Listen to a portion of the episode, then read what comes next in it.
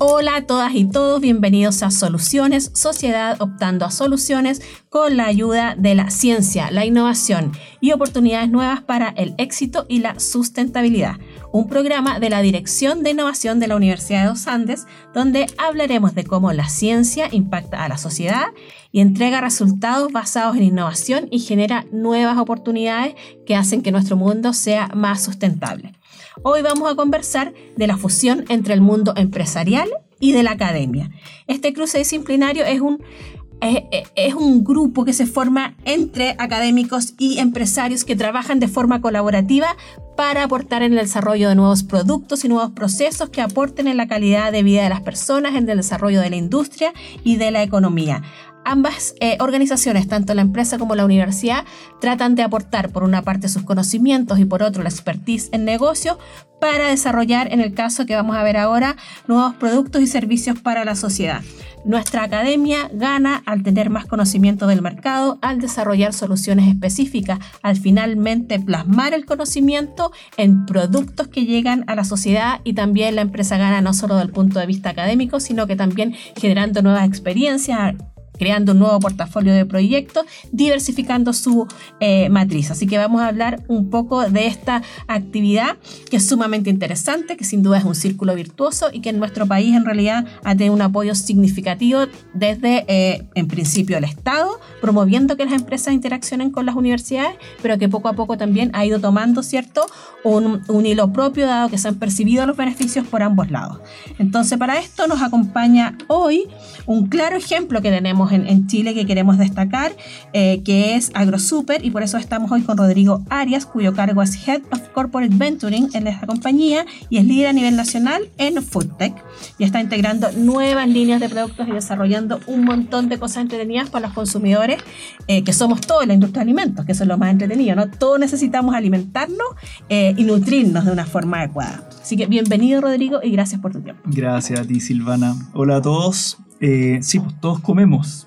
Así que... Es una necesidad básica, así que es un tema importante, pero no solo los alimentos, sino que también toda la cadena de valor y toda la cadena productiva para que ese alimento, esa galleta, ese jugo, esa bebida, ese apio llegue a tu mesa, eh, es muy, muy importante.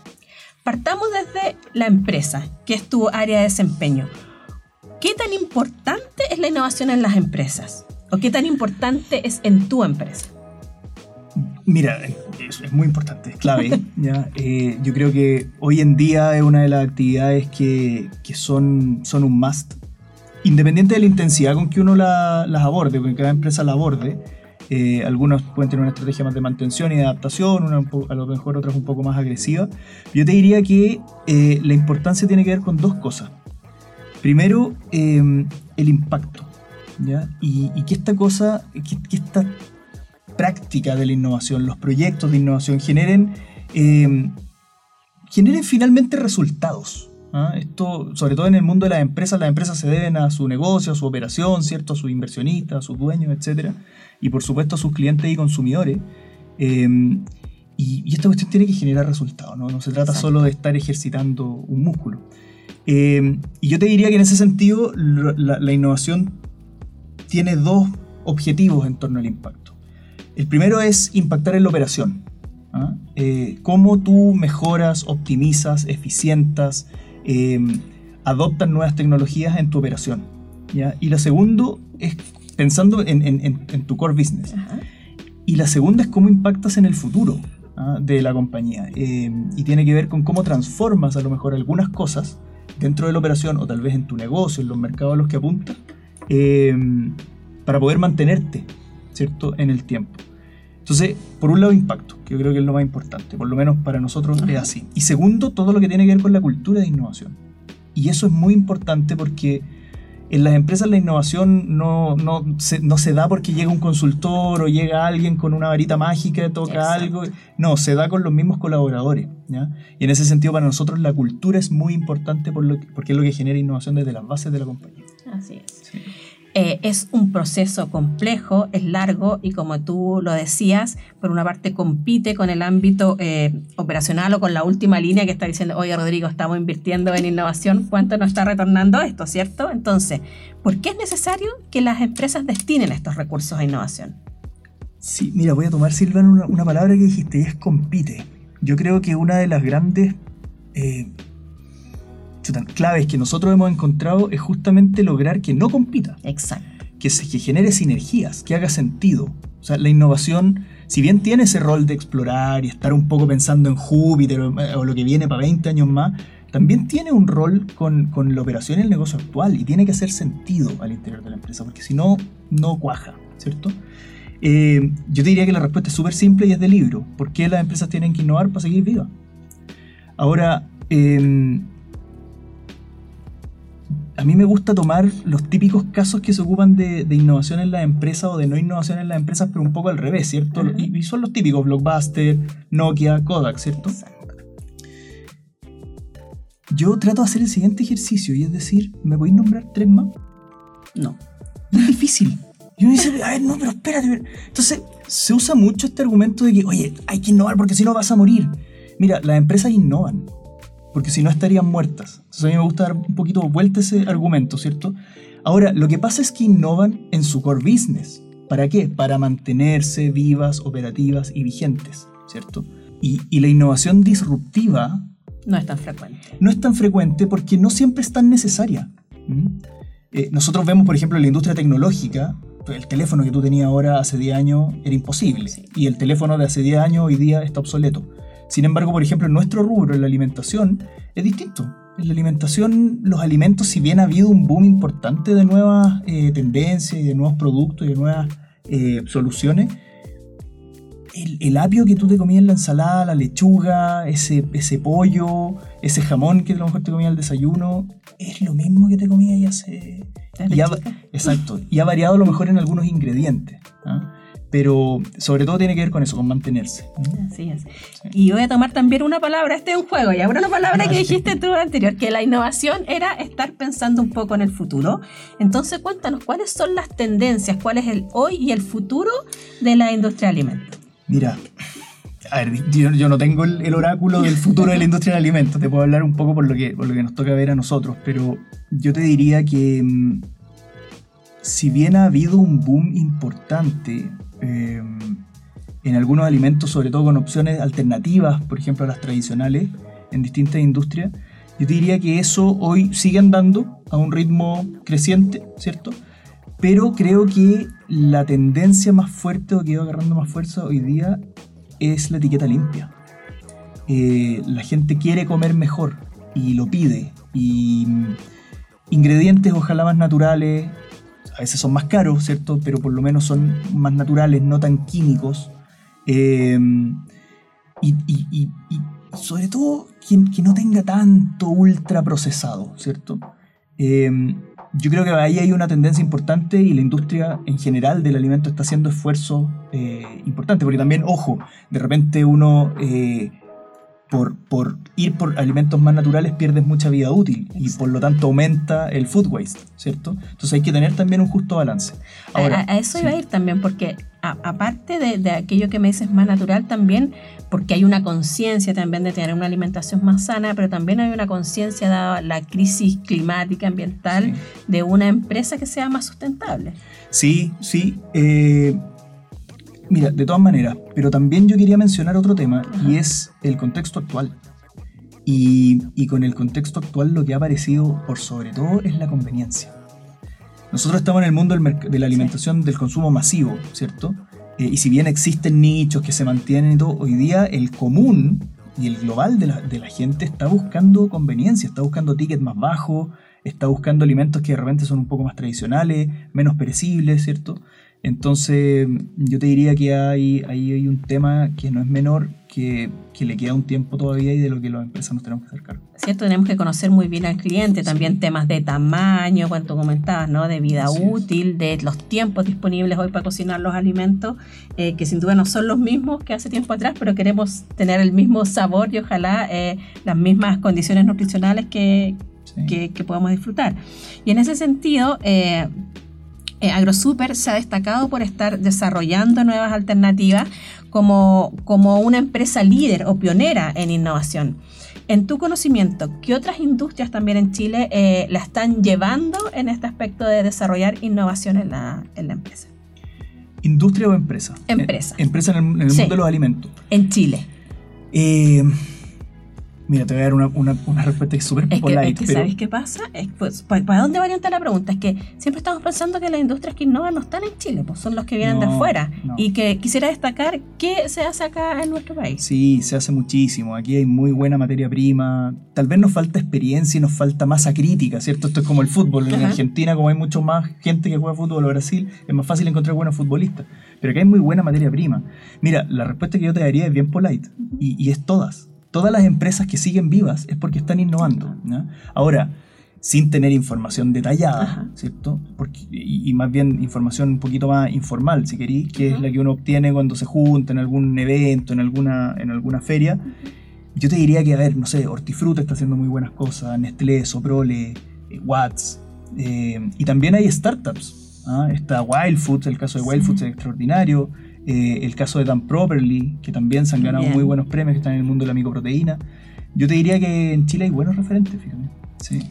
Qué bueno, o sea, vamos en... Bueno, yo me acuerdo hace años atrás. Perdona, todo lo que hace 15 años. FIA, todo lo que hace la, la- la Fundación de Innovación Agraria, con Transforma Alimentos también. Transforma Alimentos, yo me acuerdo de un eslogan muchos años atrás, Chile Potencia Alimentaria. Sí. Es porque justamente tenemos todas las condiciones de, de desarrollar, ¿no es cierto?, una empresa alrededor de eh, todos los productos que tenemos en, en- en nuestro país, no más allá de, de- de que podamos eh, exportar materias primas, todo el procesamiento, todo lo que conlleva aumentar la vida útil y trasladar productos alrededor del mundo para que estén servidos en muchas mesas distintas en distintos territorios.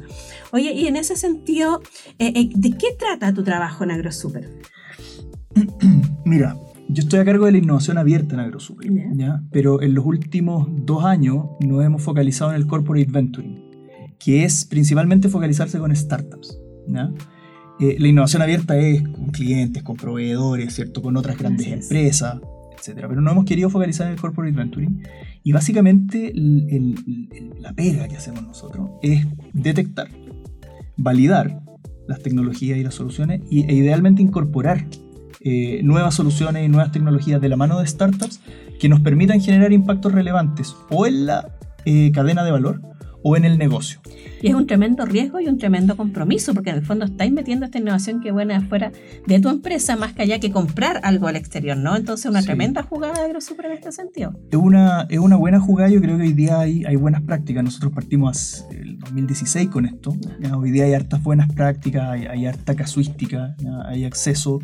eh, y la verdad que sí, es un riesgo, por eso se llama corporate venturing, pero al mismo tiempo un riesgo bien controlado. Y, las ganancias que se tienen en cuanto a estar cerca de las tendencias, acceder a nuevas tecnologías, acceder a nuevas soluciones que a veces traen eh, innovaciones de punta, eh, vale la pena 100%. Qué entretenido. Y entonces, además de, eh, de, de la innovación abierta en general, te enfocas en startups, pero además estas startups pueden venir del mundo académico, ¿no es cierto? De investigadores que a partir de sus resultados de sus proyectos, entonces, desarrollen algún producto o proceso que puede ser de interés para vuestra compañía. Cuéntame, ¿cómo ha sido esa relación eh, y en qué están ahora? Mira, de nuevo, tú lo dijiste, como que en Chile somos, somos malos para mirar, para mirarnos, nos- como somos, somos muy a lo mejor autocríticos, ¿ah? somos muy ácidos. La, la relación que nosotros hemos tenido es muy buena. Eh, hay una persona hoy día que es Consuelo Sotomayor, que está a cargo de liderar las iniciativas de investigación aplicada, sobre todo trabajar con universidades perdón, y con centros de investigación, y, y ella ha manejado muy bien el tema. Viene de la academia también, entonces habla bien los idiomas. Yo te diría que hay dos grandes desafíos. Eh, tal vez desde el lado de las universidades y del- sobre todo de la, de la academia, Ajá. es cómo convertir académicos e investigadores en emprendedores. O al revés, tal vez no es convertirlos a todos, pero sí es elegir bien Exacto. cuáles son los que están dispuestos. ¿Por qué? Porque efectivamente cuando la academia se junta con la industria, la industria lo que busca es que se implemente. Y que se implemente a una escala industrial. Y muchas veces ese paso es difícil, no es natural. No es natural pasar, yo también hago clase, y, y no es natural pasar de la academia y de la investigación a la producción. Es- son, son, son métricas distintas, son, es, un, es un animal totalmente diferente. Claro, además que los investigadores usualmente son personas muy mateas, por decirlo así, ¿cierto? Estuvieron su carrera, su doctorado, su postdoctorado, etcétera. Eh, están convencidos de su trabajo en la academia, se motivan mucho con formar a nuevos profesionales, a nuevos investigadores. Y este trabajo primero no lo conocen, investigan muy bien, pero no tienen por qué saber del desarrollo de proyecto, ni de, producto, ni del escalamiento, ni nada. Y, por otra parte, su vocación es la academia. Entonces, usualmente eh, lo que se está dando en las universidades es que los estudiantes de doctorado más jóvenes, los postdocs, los másters son los que están llevando a cabo estas iniciativas de, emprendimiento. Y no todos quieren, y, está bien. Ahora, para ser justos, también la empresa o la industria tiene un desafío importante y es elegir aquellos desafíos que sean acorde a las expectativas. O sea, si uno quiere resolver un desafío del hoy, que yo necesito tenerlo resuelto de aquí al próximo mes o de aquí a, dos meses más, me va a ir mal con la investigación. Yo necesito tirar desafíos de largo plazo y que, ojo, súper importante, no tengan una solución probada ni con tus proveedores, incluso con el mundo de los startups. ¿ah? Ahí es cuando tú haces más D, cuando no encontraste la solución ni adentro, ni con tus proveedores, ni con startups, ahí uno dice, aquí hay que hacer investigación, esta solución no existe en el mundo, ¿cierto? Y ese desafío es importante, a las empresas nos cuesta, en general, Em, hacer esa distinción, porque queremos todo para mañana. Claro, y, también me imagino que les cuesta el ejercicio de llegar a la raíz del problema, porque finalmente aquello más profundo es lo que puede solucionar con I más lo demás un poco como adorno, como chaya nomás, y llegar a lo que genera el problema no es sencillo, por eso también eh, rescato lo que tú decías antes, de generar la cultura de innovación en, la, empresa para poder identificar correctamente los problemas. Sí, yo, yo ahí tengo un, complemento a lo mejor. Yo creo que la raíz de los problemas está súper bien identificada, porque hay gente que sabe mucho, que se dedica todo el día a eso. Lo que a veces falta es esta, esto de pensar fuera de la caja, ¿cierto? decir, oye, ya, pero busquemos estas otras alternativas. Y ahí es donde la investigación hace mucho, porque la investigación justamente hace eso, encontrar nuevas formas, nuevos caminos que estaban inexplorados. Entonces, en ese sentido, muy enriquecedor. Y ya sabemos que entonces tienen una cultura muy fuerte de innovación, que se están eh, em, relacionando con startups, con universidades. ¿Y qué rol juega acá el, consumidor y el cliente final? Es clave. O sea, es, el eje central, ¿cierto? Sin eso, eh, pocas cosas tendrían sentido. Mira, eh, yo te diría que Hoy día estamos, estamos enfrentados a un consumidor muy empoderado, que tiene mucha información, eh, que tiene muchas alternativas y por lo mismo eh, para nosotros es muy importante. Nosotros tenemos una unidad de inteligencia del consumidor que, que, además de correr los estudios tradicionales, ¿cierto? Con Nielsen, con Kantar, también está permanentemente actualizando sus fuentes de información, ¿cierto? Hoy día hay data que se genera espontánea, no, no espontáneamente, pero se genera muy rápidamente y tenemos una unidad dedicada a entender muy bien la data que aparece desde el consumidor. Por otra parte, em, también tus clientes. Tus clientes son una fuente de información porque tienen el, día a día, ¿cierto? Los clientes entienden la demanda, los clientes entienden lo que pide. Perdón, cuando yo hablo de clientes es, por ejemplo, en nuestro caso, eh, un supermercado, una cadena de supermercados, ¿cierto? Em, y ese cliente tiene muy claro lo que quiere el consumidor. Y también en mi caso, o en el caso del, corporate venturing de mi equipo, eh, los startups. Los startups son una fuente de contacto y de mm, un, radar, un termómetro para entender las tendencias, entender a los consumidores, que es extraordinario. Fantástico. Y global. Entonces están trabajando innovación interna con startup, con academia. Se vienen nuevos actores. ¿Para dónde vamos con, con AgroSuper? Eh, ¿Se puede contar? no, no, sí, hay, cosas que, se pueden contar. Mira, en general siempre nos preguntan por los productos y qué es lo que viene. No, eso no te lo puedo, no te lo puedo decir. No, tenemos muestras acá No, porque hay que, hay que tener cuidado ahí con, lo que se revela. Em, pero mira, hay, un, hay una cosa que para nosotros es muy valiosa. Como te decía al principio, eh, para nosotros la innovación interna. Nosotros tenemos un muy buen músculo de innovación interna. ¿ya? Yo, yo creo que somos, somos viejos en eso, nos hemos equivocado harto, tenemos hartas cicatrices y por lo tanto tenemos hartas buenas prácticas desarrolladas hoy día. Tenemos todo un proceso que le llamamos la ruta de la innovación, donde participan miles, literalmente, de colaboradores con miles de ideas, literal, al año. Eh, hemos ido también desarrollando, así como tenemos la gran ruta de la innovación que es de AgroSuper, tenemos las rutas paralelas que le llamamos, por ejemplo, no sé, en, la unidad de negocio se llama la Business Race. En el mundo de la crianza animal se llama la Animal Champion, ¿cierto?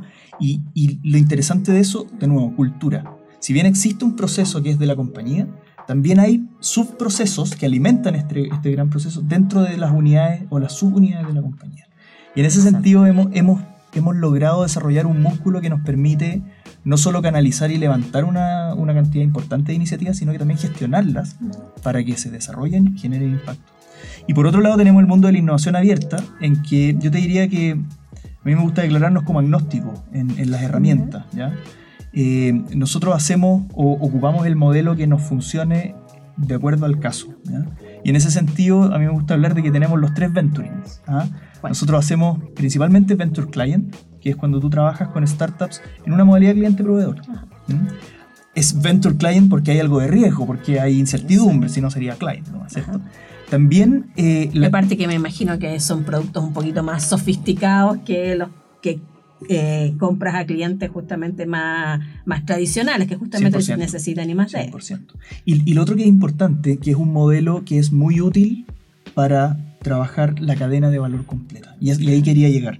Para nosotros la innovación es para toda la cadena de valor, ¿cierto? Porque si tú generas impacto, por ejemplo, en la logística y la distribución, vas a estar impactando finalmente a los productos. Si te demoráis un día menos en distribuir algo, eso se refleja en el producto, en la vida útil, en un alimento más fresco, etc. Así que em, yo te diría que en eso estamos. Ya, pero tenéis tres ventures. Sí, y, también, sí, tenéis razón. Y también el, el, el eh, Venture Builder, que es cuando uno construye algo, hemos explorado por ahí, también estamos explorando el Venture Capital. ¿ya? Pero por lejos, nuestro modelo, el que más nos ha funcionado, es el Venture Client y es un modelo que, por lo menos en mi experiencia, a las empresas le hace mucho sentido. Hacia adentro porque las empresas están acostumbradas a, trabajar con proveedores. Y si tú tienes un buen músculo que te permite hacer ese, ese bálsamo entre un startup y un proveedor tradicional, ¿cierto? Que en ese caso es nuestra pega, eh, la cosa funciona bastante bien y hemos tenido súper buenos casos de integración y también de invalidación de algunas tecnologías. Oye, me parece sumamente interesante la experiencia que nos estás contando. Ojalá sirva eh, también como inspiración para otras empresas que, que no por, por partir algunos años más tarde no significa que no los va a alcanzar, al contrario, ¿cierto? Pueden tomar un montón de, de aprendizaje y de experiencias eh, que han desarrollado otras y ponerse, digamos, al día eh, más temprano. Creo que hemos completado nuestro set de preguntas, pero no, no puedo irme sin dejar de preguntarte o de pedirte que des un mensaje a todos aquellos emprendimientos, a aquellos investigadores que desarrollan investigación en el área de alimentos para que se animen a colaborar con la industria. Hay un prejuicio, ¿no? La industria antes de acercarse a la universidad dice, no, la universidad son muy lentos, cierran en febrero, se demoran, no sé qué. Eh, la universidad dice, no, es que las empresas quieren todo para mañana y no entienden el proceso de la investigación. Y qué ¿Cuál, ¿Cuál es, tu aprendizaje? Tú dices, ya llevan eh, más de 6, 7 años trabajando en esto. Eh, algo tiene de cierto cada una de las cosas para que hagamos un, mea culpa. Pero, pero ¿cuál, ¿cuál es tu mensaje para, para, para motivar a las empresas y a las universidades que continúen ejerciendo estas alianzas? Mira, voy a dejar la parte motivacional para el final. Ya. Pero el mensaje práctico es, entiendan, es súper obvio, pero entiendan cuáles son los drivers y los negocios, entre comillas, ¿ah? de cada una de las partes. Cuando, cuando la empresa entiende cuál es el negocio, entre comillas, del investigador, ¿cierto? que es generar conocimiento, eh, se abren puertas. Y cuando ese investigador también entiende que una empresa, el negocio no es generar conocimiento, ni es hacer investigación. La investigación tiene un objetivo que es solucionar un problema o abordar una oportunidad. ¿De qué? Del core business de esa compañía. ¿cierto? No es hacer investigación por hacer investigación. Eh, también se abren puertas. Entonces, yo daría ese mensaje, preocupémonos, me incluyo, de, entender cuáles son los drivers, ¿ah? que de nuevo es muy obvio, pero a veces en el día a día se nos olvida. Y a lo mejor ya tomando algo un poquito más motivacional, yo diría, no solo en la industria del alimento, pero, pero dado que estamos hablando de esto, hay oportunidades extraordinarias, extraordinarias para poder abordar desde la, investigación. Eh, y si a eso le sumamos esta, este puente intermedio de, pasar de la investigación a algo que se concreta, ¿cierto? Y para mí, gusto, eso es el emprendimiento. Eh, si le sumamos esa parte, podemos generar avances extraordinarios. Así que animes. Hoy día hay plata, de, hay un montón de, instrumentos públicos, ¿cierto? Hay empresas haciéndolo, hay, hay muy buena materia prima en las universidades. Así que ese es el mensaje. Bueno, muchas gracias, Rodrigo, por acompañarnos hoy en Soluciones y nos vemos en un próximo capítulo. Muchas gracias a ustedes por la invitación.